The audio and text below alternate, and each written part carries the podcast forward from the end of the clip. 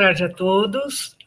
É, primeiro eu vou me apresentar, meu nome é Inês, eu estou com uma camiseta preta, tenho os cabelos meio longos, puxadinho para o loiro e uso óculos. Eu estou na sala da minha casa, tenho uma estante atrás e é, assim eu queria dizer que é um imenso prazer para mim participar da mediação desse grupo. É, gostaria de iniciar reafirmando o compromisso dessa rede de ensino no incentivo e na divulgação das produções e dos trabalhos desenvolvidos pelos seus profissionais, que muito nos honram pela generosidade em compartilhar os conhecimentos adquiridos nas suas jornadas, visando sempre o melhor para a educação. Neste grupo, nós temos quatro pessoas divulgando suas publicações, sendo duas acadêmicas e duas literárias. Eu vou apresentá-los formalmente antes de cada fala programada. A primeira, né, é a professora Mariane Falco, e ela vai falar sobre o artigo Por uma Educação Infantil Mais Inclusiva, a documentação pedagógica como abordagem para a educação de todas as crianças. Ela é professora da educação infantil na Rede Municipal de São Bernardo do Campo, pedagoga, mestre e doutora em educação pela Faculdade de Educação da Universidade de São Paulo e pesquisadora do grupo Contextos Integrados da Educação Infantil, CIEI FEUSP. Mariana?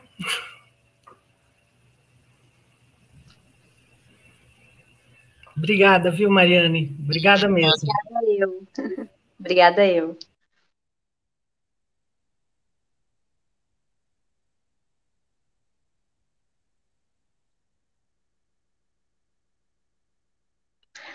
Bom, boa tarde, pessoal. Meu nome é Mariane, é, eu sou professora do Higino e eu vou compartilhar com vocês um pouco sobre o meu trabalho de doutorado. É, eu fiz um estudo sobre a documentação pedagógica, que é uma estratégia né, que a gente defende para a educação infantil, e eu busquei entender quais as contribuições né, dessa abordagem para uma educação mais inclusiva. É, quando eu falo sobre documentação, eu estou falando sobre um conceito que nasceu em Reggio Emília é, na Itália, e para o meu trabalho, né, essa origem é bastante importante, porque é justamente na trajetória histórica, né, desse contexto, que acontecem as primeiras aproximações com um paradigma de educação para todos.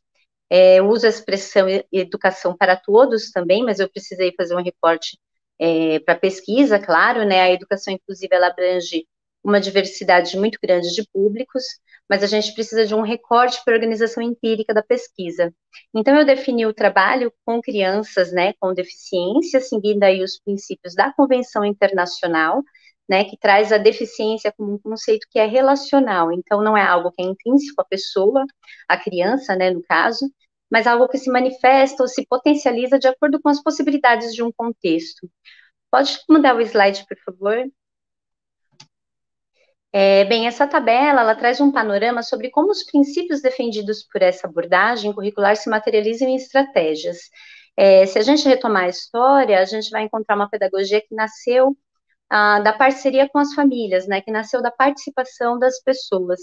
Isso é importante para a educação de todos, porque num lugar onde todos participam, todos são acolhidos, todos pertencem a esse contexto, todos se identificam de alguma forma, né? E por isso a gente acaba minimizando os espaços, né? E os mecanismos de exclusão. Então é uma, uma pedagogia que ela já nasceu inclusiva. Ao mesmo tempo, naquela ocasião, as crianças em Rajamilha estavam em situação de risco, muitas malnutridas, falando dialetos distintos do italiano como língua unificadora, brincando e desenvolvendo culturas lúdicas é, que não eram homogêneas. Né? Então, esse contexto fez nascer a ideia é, de protagonismo e de aposta. Né? Então, como hoje a gente diz né, que aposta nas crianças com deficiências, naquela ocasião em Rajamilha, é, havia uma aposta, né, que essas crianças, mesmo sem nenhuma estrutura e condições físicas e materiais, né, mesmo após a barbárie que foi a Segunda Guerra, né, é, então havia uma aposta que elas poderiam sim aprender entre pares. É, então é uma abordagem que já traz o sujeito na frente de qualquer outra questão, né? A criança ela já vem na frente da deficiência. Ah, e para que isso se materialize né, nas relações, Em Rajamil, eles defendem a questão do encontro ético, né, um encontro ético entre mundos que são distintos, entre mundos que são dos adultos e das crianças, culturas diferentes, né, entre pessoas com e sem deficiência. É, outro ponto que eu destaco dessa trajetória, né, é o percurso profissional de Loris Malaguzzi. Quando ele foi para a Reggio Emilia, ele trabalhou num centro médico psicopedagógico, né, e ele teve contato justamente com esse público. E isso impulsionou a teoria das 100 linguagens. Né, ele foi percebendo que as relações entre as linguagens possibilitam expressões e comunicações das crianças em múltiplos canais, né, que podem ser sonoros, visuais, gestuais, e essas possibilidades se combinam na produção de significados. Então, para a criança, a linguagem não está categorizada como a gente vê na nossa cultura, né, separada em áreas temáticas. É, mas ela, a criança, ela se utiliza né, de uma combinação do entrelaçamento de linguagens para construir significados, né? Então, por consequência, acaba organizando o seu pensamento. Então, a criança, né, ela fala enquanto desenha, ela faz expressões faciais, ela se movimenta. Isso quer dizer que o funcionamento cognitivo dela não se encerra na palavra. E que ganho é isso para pensar a questão da deficiência, né? Então, se uma criança não fala, ela deixa pistas sobre quem ela é e sobre seus saberes de outras formas. E, assim, até aqui a gente já tem muito alinhamento é, dessa abordagem com a ideia de uma educação mais inclusiva, mas a gente ainda não falou exatamente sobre a documentação. Né? É, e essa estratégia ela nasce justamente pela necessidade de Lores Malaguzzi mostrar né, em dar visibilidade aos saberes das crianças, né? A documentação ela foi necessária porque naquela sociedade católica, né, e de heranças fascistas, ainda se privilegiava muito a disciplina, é, e as ideias de Loris Malaguzzi rompiam né, com essa forma de ensinar, como catequese, como aplicação de estratégias é, que visavam adquirir conteúdos que pudessem ser mensurados, né, de acordo com o esperado para cada faixa etária. Então, a documentação, ela surge como uma estratégia que é estética, né, uma forma de dizer sem dizer, né, e para comunicar que se aprende sim de um jeito diferente. E no meu trabalho, né, eu defendo que é uma estratégia de rompimento de paradigma, né, porque se tem alguém que não acredita no potencial de determinada criança, e eu venho e conto uma história diferente, uma narrativa diferente, eu rompo com essa crença, né? E isso contribui para uma mudança de paradigma. Pode trocar o slide, por favor? Antes da gente prosseguir, eu acho importante um breve esclarecimento, né, sobre o que faz de determinados registros uma documentação. Porque quando a gente vê uma definição de documentação pedagógica como processo e conteúdo, e essa definição está no livro da Gunilla Dalberg, né, mas para a gente pode existir uma certa confusão aí desse conceito com registro, relatório, portfólio, é, e por aí, por aí, por aí vai, né, assim, porque são todos, dentro dos seus norteadores próprios, né, é, processos reflexivos que utilizam, né, e geram conteúdos, né, é, mas não é só o fato do registro reflexivo existir, da professora ter um caderno com suas anotações, mesmo que ela insira fotos, imagens, né, falas, produções das crianças, isso pode ser chamado de documentação pedagógica nos termos, né, do conceito que nasceu em Reggio. E para os casos de crianças com deficiências, tem um agravante aqui, né, porque a gente ainda tem mais documentos compondo esse acervo, né, então tem atas de reuniões com equipe multidisciplinar, diagnósticos médicos, pautas de observação de outros professores. É, então, eu trouxe né, exemplos para ilustrar essa diferença e falar das contribuições que a documentação pode trazer para a educação mais inclusiva. Tá? Essas duas imagens que estão aí, esse registro, ele foi feito pela própria professora, era do acervo, né, da, de uma das professoras que participou da minha pesquisa. É, mas olhando para essas imagens, fica um pouco difícil compreender quais eram as intenções dela, né? Qual era o endereçamento dela, né? Por que e para quem que essa professora fez esse registro? Pode dar um clique, por favor, no slide? Aí aconteceu que, por ocasião da pesquisa, a professora foi complementando essas imagens com alguns pensamentos, algumas reflexões. E o ponto que eu quero chegar aqui é que se não houvesse pesquisa, né, muito provavelmente ninguém teria acesso a essas imagens e a essas reflexões dessa professora, né. É, a pessoa, mesmo que tivesse acesso, teria que fazer um esforço para supor alguma coisa a respeito. Então, o registro ele é importante porque a gente pode retornar a ele para repensar. Essa é a natureza do registro. Pode trocar de slide, por favor. Agora, nesse outro exemplo, né, da mesma professora, olha o que acontece, né? Ela faz uma compilação de imagens que sustentam o que ela diz nesse poema que ela chamou de possibilidade. Né? Então, quem se interessar pode ler depois. Mas ela quis dizer algo sobre a relação que ela desenvolveu com essa criança. Então, existe uma intenção por trás, né? Não é só a gente se relacionar com a criança na escola, colocando essa criança na posição de competente protagonista. É a gente comunicar que isso aconteceu, né, e comunicar que essa criança é sim competente e protagonista. Então, um registro, ele não necessariamente tem essa função, essa intencionalidade. Mas quando a gente faz uma compilação desse material, do nosso acervo de registros, quando a gente olha para uma série de documentos e reorganiza esse material com uma intenção, que é ética, estética e política, a gente começa a se aproximar do conceito de documentação pedagógica. Pode dar um cliquezinho, por favor, também? Tem um princípio que é ético, porque a gente vê que essa professora acredita nessa criança. Ela está aberta, ela reconhece essa possibilidade, né? Ela aposta que essa criança pode, né? E isso é um encontro ético, né? Ela conseguiu se comunicar com essa criança, entrar no mundo dessa criança né? E é só reconhecendo um saber no outro, né, que a gente começa a participar do mundo do outro. Né? Tem um princípio também que é estético, porque a gente vê que tem um jogo de imagens, uma sequência que narra fatos, de um jeito de dizer mais artístico, de modo, é, de modo muito mais palatável, né, para um público que é muito maior do que esse da nossa área, né, dos profissionais da educação. Então, ele é estético porque ele dá a chance para reflexão mediante a apreciação né? E ele é político também porque ele tem um compromisso em dizer, né, que essa criança muitas vezes é vista pela sociedade como aquela que não é capaz, né? Mas ela tem essa responsabilidade em dizer, né, que essa criança pode sim participar das atividades escolares com competência. Pode mudar novamente, por favor.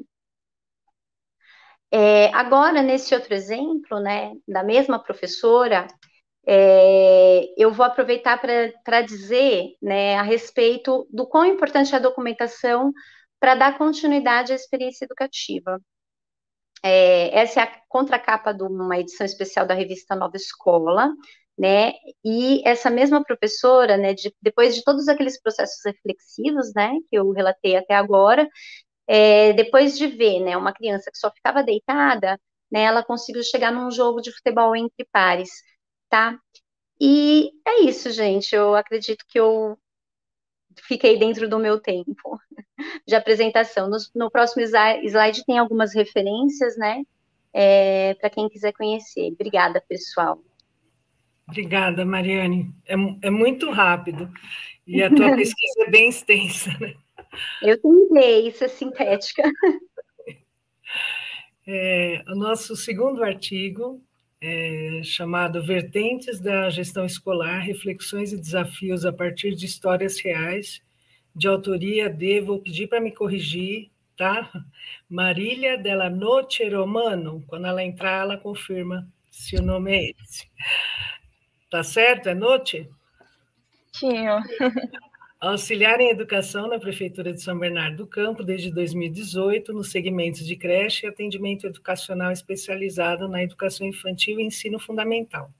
Graduada em Psicologia pela Universidade Metodista de São Paulo, estudante de último ano da graduação de Licenciatura em Ciências e Matemática pela Universidade Federal de São Paulo, Unifesp. Obrigada, Marília, com você. Bom, boa tarde a todos que, que estão assistindo.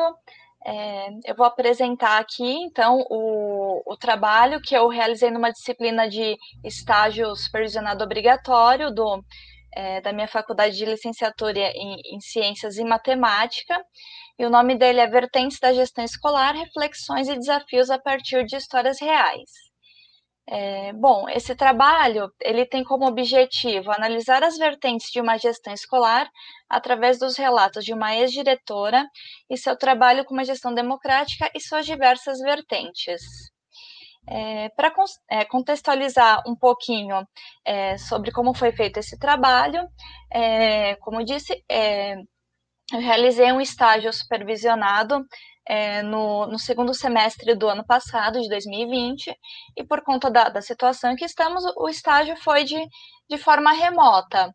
É, assim como as escolas ainda estavam também de, de forma remota. Então, a gente é, realizou diversas atividades, frequentamos algumas reuniões de HTPC, algumas reuniões pedagógicas nas escolas de forma online, e eu e, e, e minha orientadora decidimos é, fazer uma entrevista com uma ex-diretora é, o nome dela é Ana Maria Maia Firmino. E aí, a partir dessa entrevista que a gente fez com essa ex-diretora, ela, a partir das falas dela, é, nós retiramos, é, associamos os trechos de suas falas com as vertentes da gestão. Da gestão, é, pedagógica. Eu vou falar agora um pouquinho é, sobre a, a, a, gestão escolar. É, trouxe aqui um trecho do Libânio, é, que diz assim: pode mudar, é, por gentileza? Isso, muda mais um, por favor. O pessoal poder ler. Eu trouxe esse trecho aqui do, do Libânio, que ele diz que a gestão escolar também é engendrada como um sistema que agrega pessoas, considerando o caráter intencional de suas ações e as interações sociais que estabelecem entre si e com o contexto sociopolítico é, nas formas democráticas de, é, das formas democráticas de tomada de decisões. É, eu esqueci de, é, de, dizer que esse estágio supervisionado 1, ele é focado na, na, gestão escolar, por isso que ele foi organizado desse jeito, com, com esse foco. E aí, essas cinco vertentes da gestão escolar, elas são gestão de resultados educacionais, gestão pedagógica, é, gestão, de, é, de é, gestão participativa, gestão de pessoas e gestão de serviços e recursos. E aí cada uma delas possui alguns indicadores. Pode passar. Eu vou mostrar aqui uma tabela, está um pouco pequenininho, mas aí é, mostra que cada uma da, é, dos tipos de das vertentes da, da gestão possui é, alguns indicadores e aí em cima deles que a gente vai, é, vai trabalhar as falas da professora Ana Maria. É, pode passar, por favor? É, a professora Ana Maria ela tem, é, teve 37 anos de carreira escolar, no momento ela está aposentada, ela trabalhou em, nos municípios de Diadema, Santo André e São Bernardo, é, na educação, é, ela foi professora de educação infantil e EJA, trabalhou na Secretaria de Educação é, de Diadema por 16 anos e foi diretora é, por oito anos. É, ela me autorizou por, por escrito a, a, publicar trechos dessa entrevista no, no, nesses trabalhos que eu, que eu tenho realizado em cima do, do trabalho no meu estágio. É, pode passar. É, é, falando um pouquinho da, da, primeira vertente, que é da gestão pedagógica, ela, é, a gestão pedagógica, é, ela fala um pouco da elaboração de currículo, é, elaboração de currículo e de projeto político pedagógico. E aí ela cita que, inclusive, ela participou da, é, da elaboração do currículo do magistério, lá em Diadema, quando, quando começou. E aí cita também é, a importância é, de constituir um projeto político é, pedagógico que seja adequado com a comunidade é, em torno da, é, da, da, escola e os desafios de, de fazer isso, a, adequando esse, o planejamento dessa prática pedagógica, desse projeto pedagógico, à comunidade da, é, da escola. E ela cita também a importância do, do coordenador pedagógico nesse, é, no processo de gestão, que diz que o coordenador pedagógico tem um papel central na escola. Pode mudar, por favor? É, a gestão, a, a, próxima vertente é a gestão participativa, e ela cita o exemplo que no município de Diadema, é, os diretores são eleitos, é, não, não é nem por concurso, nem por designação, e aí ela fala que tem a participação da comunidade, porque essa é, eleição é feita e quem vota são os próprios funcionários da escola e também da, da comunidade do bairro que está é, localizada essa escola, é, caracterizando uma, uma participação da, da comunidade. Pode passar. É, na questão da, da, gestão de pessoas, ela cita bastante o, o clima organizacional, que é ter um, um diálogo com os professores e os, e os pais, é, conseguir trazer os pais para é, a escola, para participar também da, é, das decisões e também do. É, ela, ela até conta que ela tinha o costume de, quando era diretora, levar os professores para dar uma volta no entorno da, é, da escola para conhecer, ter esse entrosamento da escola com a comunidade. E também é, já aconteceu de realizar questionário com, com os alunos e, a partir desse questionário, fazer alguns projetos na, na escola. Pode passar, por favor. Na gestão de resultados educacionais, é, ela cita bastante importância, é, importância das avaliações que são realizadas na, na escola, como exemplo, ela cita a Prova Brasil, Sareb, e ela fala que todo tipo de avaliação contribui, principalmente é, para fazer políticas públicas, é, focar na, na, na, formação de professores, porém ela, ela faz a crítica que é, muitas vezes essas é, avaliações são tratadas é, por meritocracia. Por exemplo, muitas escolas acabam treinando os alunos para fazer a, a prova, porque a escola com notas mais altas acaba ganhando um bônus. Então, ela fala que o certo seria justamente focar nesses investimentos a partir das avaliações, no, no sentido justamente de políticas públicas de formação é, projeto de formação de professores e não na questão somente do bônus, que senão fica isso de só dar o conteúdo da avaliação para o aluno, só treinar o, o aluno. Pode passar. E para finalizar, ela cita na gestão financeira que diz que o, o, a, o gasto do dinheiro, da verba, não, não é decidido somente com, é, com o diretor, tem que, ser, é, tem que ser juntamente com o conselho, com a, a aprovação do conselho de outras pessoas, o que fazer, o que comprar com o dinheiro. E, e, ela diz que é, a verba, do, principalmente nos municípios, que é, que é um, um, um pouco menor, um pouco mais fácil, vem to totalmente especificada onde e como que pode se gastar o dinheiro. E então não é necessário, por exemplo, contratar contratar um contador para a escola, que qualquer problema, qualquer dúvida, a própria Secretaria de Educação é, consegue resolver. É, pode passar.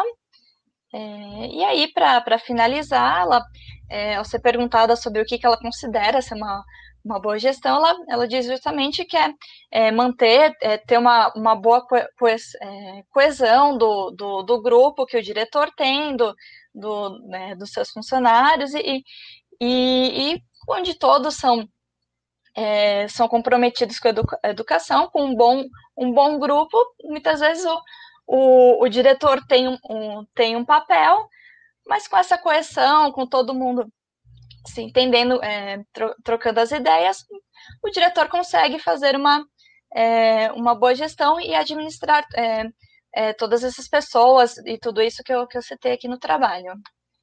Pode passar. É, bom, eu, eu agradeço aqui do todo mundo que assistiu. Eu deixo aqui o, o meu e-mail para quem quiser entrar em contato comigo. Muito obrigada. Obrigada, viu, Marília? Muito obrigada mesmo. Até já. É, agora é a apresentação, nossa terceira apresentação é sobre um livro e, é, e, dessas surpresas que a gente tem na rede, numa rede tão grande de ensino como a de São Bernardo do Campo. É, o livro chama Teoria da Harmonia e é de autoria do colega Renan Gomes Pires. Ele atua como assistente social de São Bernardo do Campo, desenvolvendo suas funções no território 8 cursou automação industrial na ETEC, cursou serviço social na Unopar, e a surpresa, além de músico, é amante de astronomia e filosofia. Renan, é com você. Obrigada. Boa tarde, Inês. Boa tarde a todos. Bom, eu, como, agradecido pela apresentação, como a Inês já disse, né, meu livro se chama Teoria da Harmonia. É, eu trabalho dentro da Secretaria da Educação, na equipe de orientação técnica, a famosa IOT, no território 8. O próximo slide, por favor. Essa seria a capa do meu livro, né? E aí, só para a gente retomar, qual seria o contexto desta, de quando que eu escrevi esse livro, é, foi ali por volta de 2015, quando eu tinha aquela necessidade de cursar astronomia, né? Eu sou muito amante da ciência, e aí eu enxerguei que existe em mim existia, né, existia em mim esse conflito, né, entre a, a ponto de vista da ciência, das coisas que a ciência investiga e aquela sensação interna de que será que tudo que existe é possível de ser conhecido através da ciência? Então, é através dessas questões, né, aquela sensação íntima dentro da consciência, da existência de algo maior, é, criador do, do, universo, algo que eu, é, deixo claro aqui que não se confunda com a ideia de Deus, né, porque acabo deixando de lado alguns conceitos, né, atributos desse Deus, né, como a justiça e bondade, mas é, é uma boa reflexão. Né, eu espero que é, deixe, fique bem claro que cada um de nós pode entrar nessas reflexões, apesar de não ser um, um, livro de cunho estritamente filosófico, mas ali tem uma sua relação com a filosofia por, por conta dessas reflexões. É, próximo slide, por favor. É, só para esclarecer, né, esse livro ele é, é através ali de uma crônica, alguma historinha, é, e, e é um, de uma maneira bem simples, bem delicada ali, uma historinha para deixar um assunto tão complexo como este, como o universo, né, de modo bem tranquilo, bem simples. Esse seria um livro que eu, eu agradeço para o pessoal do NEAD compartilhar pelo chat. Infelizmente não será possível, dado o tempo, mas eu deixo ali no, no chat acessível para o público. Próximo slide, por favor. Inicialmente, o vídeo que eu acabei de me referir vai tratando do macrocosmo, né? E aí a gente vai iniciar as nossas reflexões sobre essa harmonia do universo, que aponta, de certa forma, aí para uma inteligência criadora. Uh, esse livro vai trazendo as reflexões do macrocosmo, que seria esse universo, né? As coisas grandes, planetas, estrelas, galáxias. E também trago aqui neste, uh, nesta nossa uh, nessa nossa live, né, essa a, a, outra reflexão sobre o microcosmo. Mas aí tratando especificamente desse slide, eu trouxe essa reflexão, não sei se vocês, muitos de vocês já devem ter ouvido falar sobre a proporção áurea que está presente na natureza, tem uma certa proporção nisso, algo que os filósofos gregos já haviam identificado na natureza, e aí traz é, isto bem expresso na, nestas imagens, né? Esta proporção está bem expressa no modo como os animais crescem, no modo como as plantas crescem, na, na, na forma das galáxias até. Então, essa proporção, eu trago ali algumas reflexões para a gente é, refletir sobre a harmonia que a ciência evidencia. E no próximo slide, eu complemento também, não somente de forma visual, mas não se assustem com essas tantas informações, mas eu quero trazer para vocês apenas a reflexão de que é, a, essa harmonia também evidenciada pela ciência, ela também se expressa nas leis da ciência. Então, lá na teoria da relatividade de Einstein, nas, nas teorias da termodinâmica, nas equações que há, há pouco tempo conhecemos ali dentro da ciência, dentro da mecânica quântica, as equações de Schrödinger, e ali as equações de onda da mecânica quântica também. Então, é, eu quero trazer aqui também que existe, existem estas outras leis que a gente pode entender também como harmonia que a ciência acaba estudando, né? É, eu lembro até de uma frase atribuída a Einstein dizendo que os, os cientistas são as pessoas mais religiosas porque estudam esta obra de Deus, né? Então, que é, eu, eu acredito nisso, né? A ciência, muita ciência nos aproxima de Deus e pouca ciência nos afasta. Próximo slide, por favor. E aí, partindo agora para o mundo do micro, né? A gente, eu trago aqui uma reflexão de quão complexa é a nossa vida. vou fazer aqui rapidinho com vocês essa experiência química direcionada. É, segundo a ciência atual, né, a, a, a origem da vida vem ali da, da, da famosa chão, né, que seria as, as moléculas de carbono, hidrogênio, oxigênio, nitrogênio. Então, se a gente trouxer todo o ambiente ideal para a formação da vida na Terra, ou seja, vamos imaginar aí nossa Terra ideal, lotando os nossos oceanos de aminoácidos, suplementos de chão, né, essa carbono, hidrogênio, oxigênio, nitrogênio, e enxofre, vamos supor que eles estejam todos disponíveis ali no planeta Terra, né? E aí a gente vai alterar um pouco as leis da natureza para proteger esses componentes dos raios ultravioleta. E aí a gente vamos, vamos refletir qual que seria a chance de formar apenas um aminoácido, né? Nestas condições que a gente está imaginando. Uma cadeia de proteína seria formada a cada 100 milhões de trilhões, de trilhões, de trilhões, de trilhões, de trilhões. E são, eu vou repetir 13 vezes, pelo tempo seria desnecessário. Mas, assim, para a gente entender o quão complexo é essa vida existem, existente aqui na Terra, quão complexo é tudo isso daqui, né? No próximo slide, eu vou fazer, porque a gente aprende um pouco por comparação. Então, eu vou fazer essa comparação no nosso próximo slide, que seria esse, né? Quanto tempo seria necessário para formar uma proteína, né, para que existisse ali a, a possibilidade da existência de vida? Né? Uh, os, vamos imaginar, sabendo que a molécula tem uma velocidade de 30 centímetros por ano, ela iria carregar todo o átomo do universo inteiro 56 milhões de vezes, ali de uma ponta a outra. Vejam que nessa imagem, essa linha vermelha, imaginem que seria nosso universo observável, né? Até onde a gente consegue enxergar.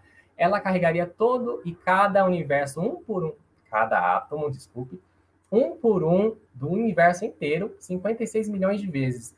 Então, assim, é muito difícil de se formar né, a vida, né? É muito complexa. No próximo slide, a gente vai entender que é, não haveria vida, na verdade. A gente está imaginando apenas uma proteína, né? E a, sabendo que a célula viva mais simples que conhecemos tem 300 proteínas diferentes. É, vamos lembrar, então, que são necessários também carboidratos, açúcares simples, simples, desculpa, açúcares complexos, DNA e RNA, lipídios e uma grande variedade de compostos químicos diferentes. Todos eles devem ser reunidos, e isso atribui uma grande complexidade para a existência da vida, no mesmo microambiente e no mesmo momento. Né? Tudo deve acontecer ali na mesma hora e cercados por uma membrana. Então vejam o quão delicada é a nossa vida, né? Próximo slide, por favor. E aí o que, que a gente imagina? Que a ciência ela é, está num ambiente onde as coisas existem e não vão deixar de existir, né? O que, que eu estou querendo dizer com isso? Ela considera a ciência que todas as leis da física continuam existindo para poder trabalhar. Ou seja, nesta imagem, né, quando se faz um experimento para verificar se uma bola desce mais rapidamente do que uma pena ao chão, a ciência não conta que a bola possa virar um papagaio no meio do caminho e sair voando, né? Ou seja, os átomos que compõem ali a bola não se transformam assim do nada. Próximo slide, por favor.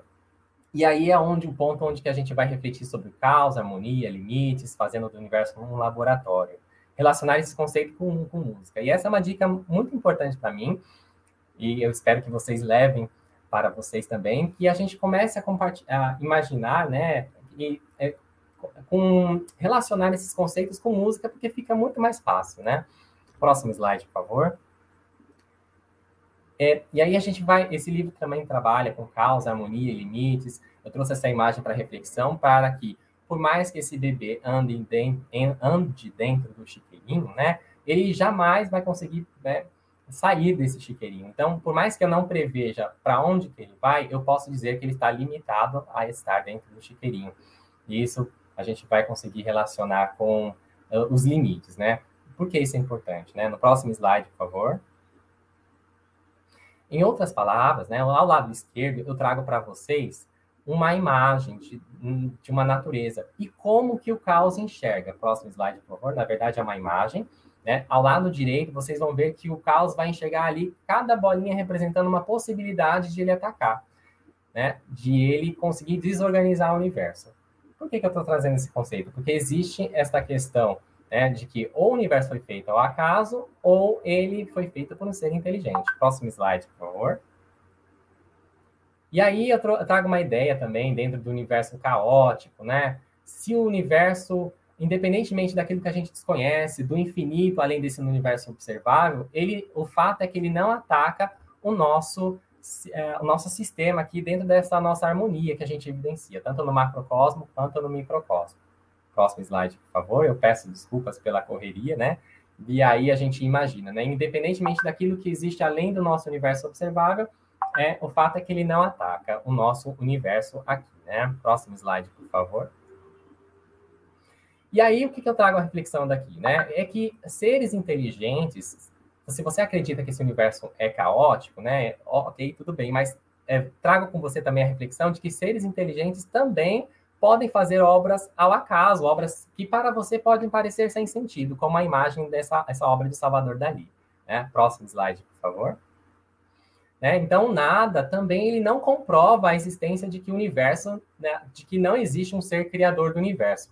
A próxima figura, por favor. Como, por exemplo, nesse, te nesse trecho onde existe uma pausa dentro desta obra de Beethoven, né? Então, o silêncio ou a ausência das coisas, o nada, ele também pode servir como uma.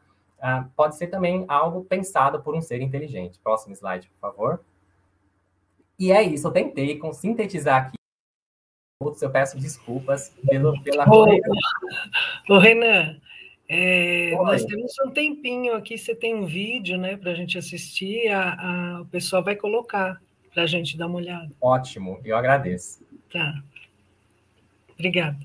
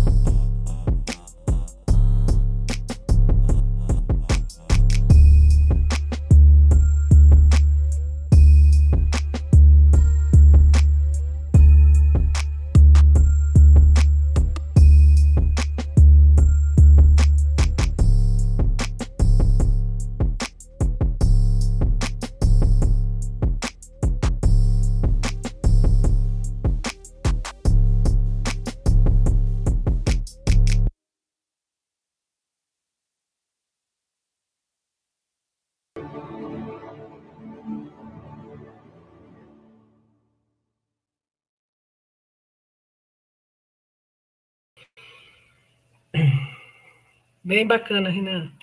Legal, obrigada, viu? É, a gente que está vivendo um momento tão delicado, né? Era bom ressignificar mesmo assim, a natureza e, e essa coincidência da nossa existência. É, obrigada, Renan. O Renan deu uma travada, mas ele volta até o final.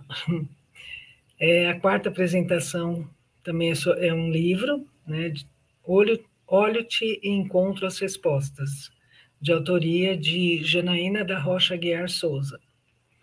Ela é pedagoga, também professora desta rede, nasceu em 89 no município de Cocos, Bahia, onde passou toda a infância e sempre gostou do poder das palavras, e em como elas podem atravessar muros e emparedar também. Esta brincadeira ganhou forma em 2019 e se materializou neste livro. Janaína, obrigada. A palavra é sua.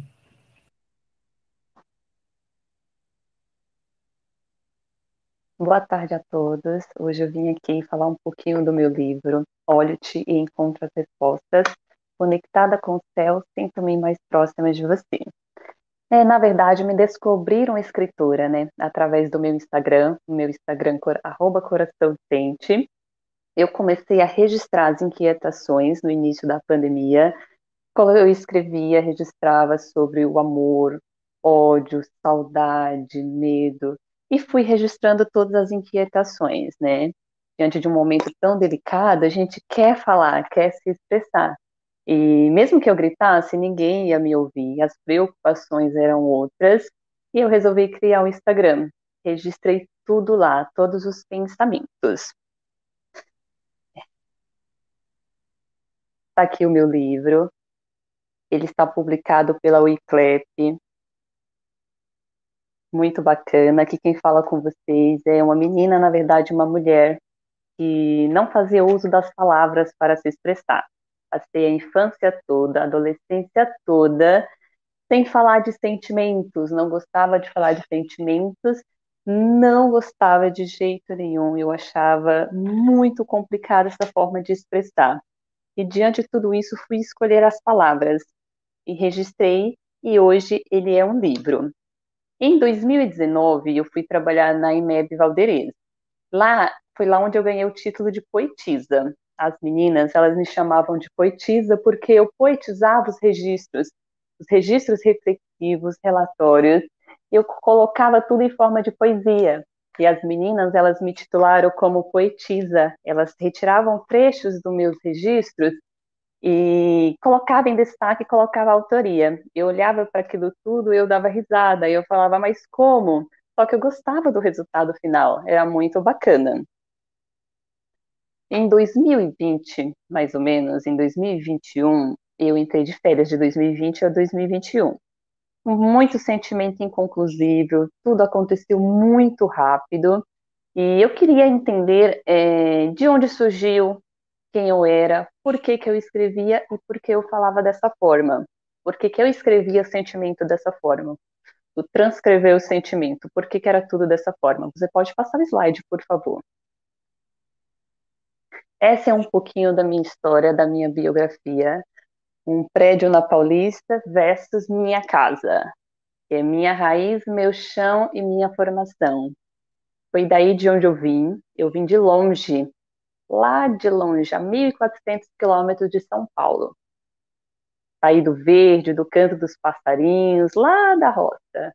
E eu fui escrever em São Paulo, mas ainda por não entendi por quê. Era um sentimento, na verdade, perturbador. Quem eu era, o que eu estava fazendo, para onde eu fui, de onde eu vim. Foi quando eu comecei a percorrer saí de férias em 2020, fui fazer esse caminho, fui fazer esse percurso para entender. E quando eu cheguei lá, eu trilhei o mesmo caminho lá na, quando fui visitar os meus pais, eu trilhei o mesmo caminho da cidade para a roça. Por que, que eu escrevia dessa forma? E foi quando, na verdade, eu me descobri escritora. Eu comecei a perceber, a enxergar as marcas que eu deixava nas árvores, nas paredes. E, na verdade, eu era escritora desde pequena, diante de tudo isso, só eu não sabia. Estavam lá, resistindo ao tempo. Todas as marcas que eu havia deixado lá na infância, quatro aninhos, cinco aninhos, seis, sete no máximo, estavam lá resistindo ao tempo. Pode passar, por gentileza. E eu separei um poema para ler para vocês. Esse poema ele é especial porque eu fiz enquanto eu observava tudo, enquanto tudo fazia sentido. Eu eu escrevi esse poema para vocês. Eu vou fazer a leitura, ele está aqui no meu livro, tá? Emaranhado são os nossos dias. Alguns desembaraçados, outros emaranhados. Ando mesmo assim, nesta estrada, estrada sem fim olhando do chão aos galhos, encontrando respostas e fazendo poesia, com a fé de quem nos guia. Acreditando em recomeços, quando tudo renascendo o que já estava seco, sigo pautada no tempo, sem lamentos. Então, este foi um poema, um poema especial, né? A partir do momento que tudo faz sentido, é olhar para o chão, olhar para os galhos e tudo que estava aqui dentro começar a ganhar forma, ganhar encaixe, você saber de onde eu vim, para onde eu fui, quem eu sou hoje.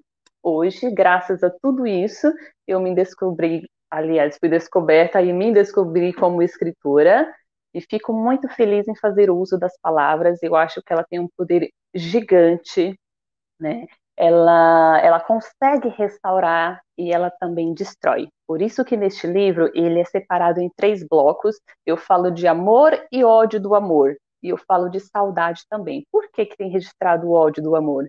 Porque são estes sentimentos latentes no nosso dia a dia. Ninguém só ama, ninguém só odeia, ninguém só sente saudade, ninguém só sente medo.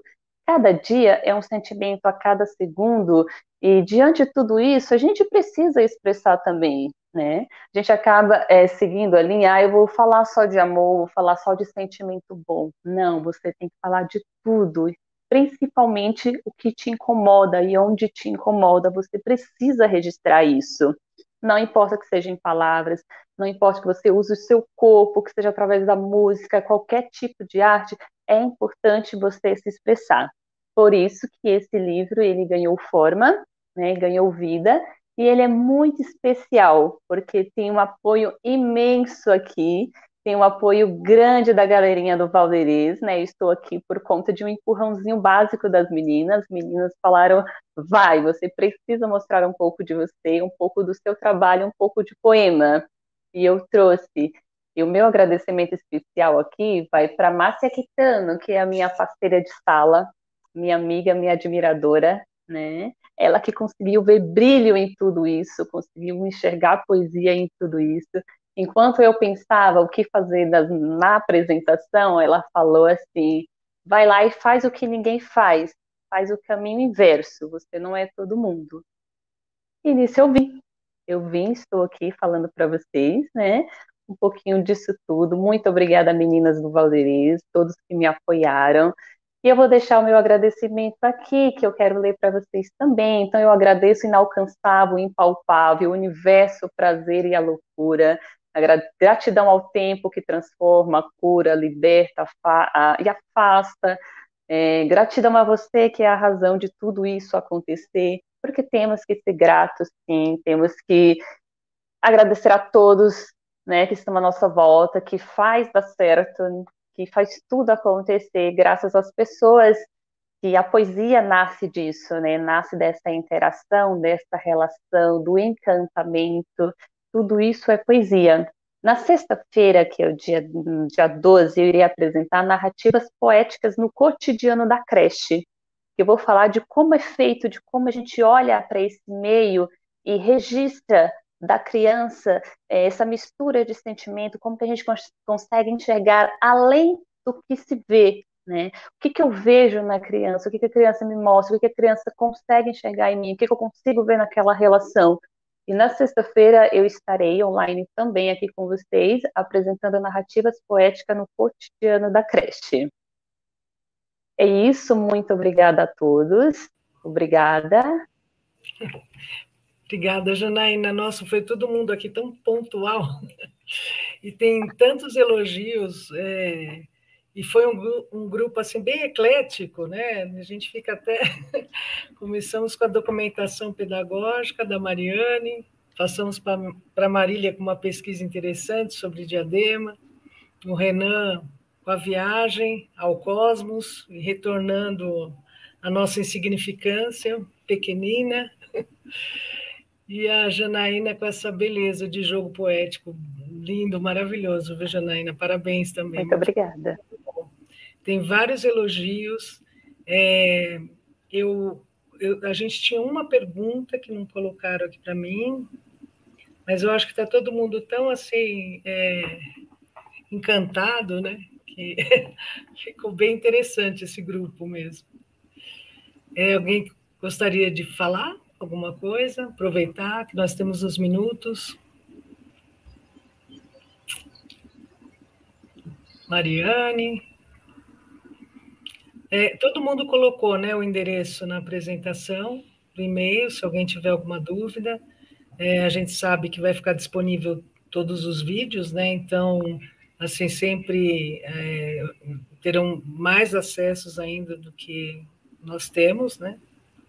Eu queria agradecer muito também aos intérpretes, à equipe de apoio, que está fazendo é, esse, essa semana da educação da melhor forma possível, né?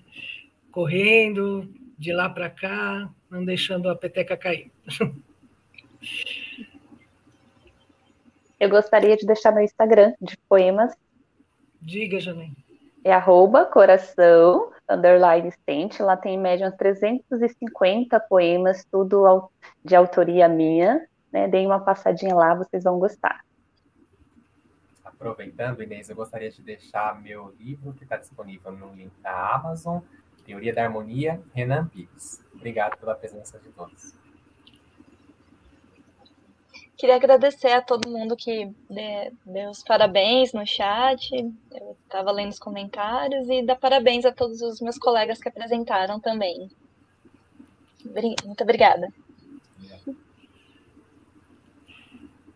Bom, vou agradecer também a todos vocês, colegas, parceiros de trabalho, agradecer aí a equipe que ajudou, né, a gente organizar e fazer as apresentações.